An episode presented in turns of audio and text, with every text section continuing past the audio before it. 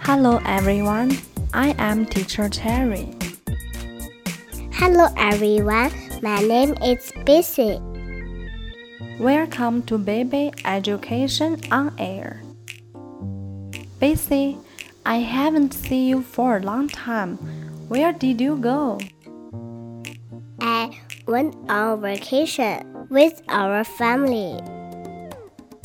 Really? Yes, Great. How did you go there? we went there by air. Where did you stay? We stayed in a hotel. Look, this is photo of that hotel. There is a swimming pool in the front of the hotel. It looks very beautiful. And where did you go then? On Monday, we went to the beach. Did you make that sand castle? Yes, Wow, it's very big. Did you splash in the ocean? yes.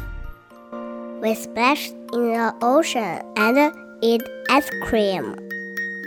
Where did you go on Tuesday? We went to the theme park. Did you go on some rides? Yes, we did.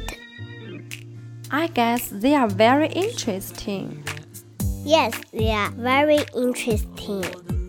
Where did you go on Wednesday? We went to a dinosaur museum.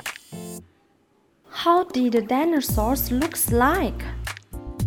Some were big and some were small. They had sharp teeth. Do you like dinosaurs? I like it very much. What did you do on Thursday and Friday? We had a picnic on Thursday. On Friday, we went up a steep mountain. How colorful are your activities? How did you do on Saturday? We looked at rockets. Where did you look at Rocket?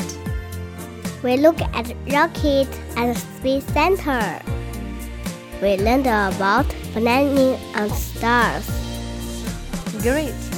Travel can broaden our outlook. We can not only relax ourselves, but also we learn much from the travel. Travel has so many advantages. Yes, hope everyone has a good vacation. Have a good vacation. See you next time. See you.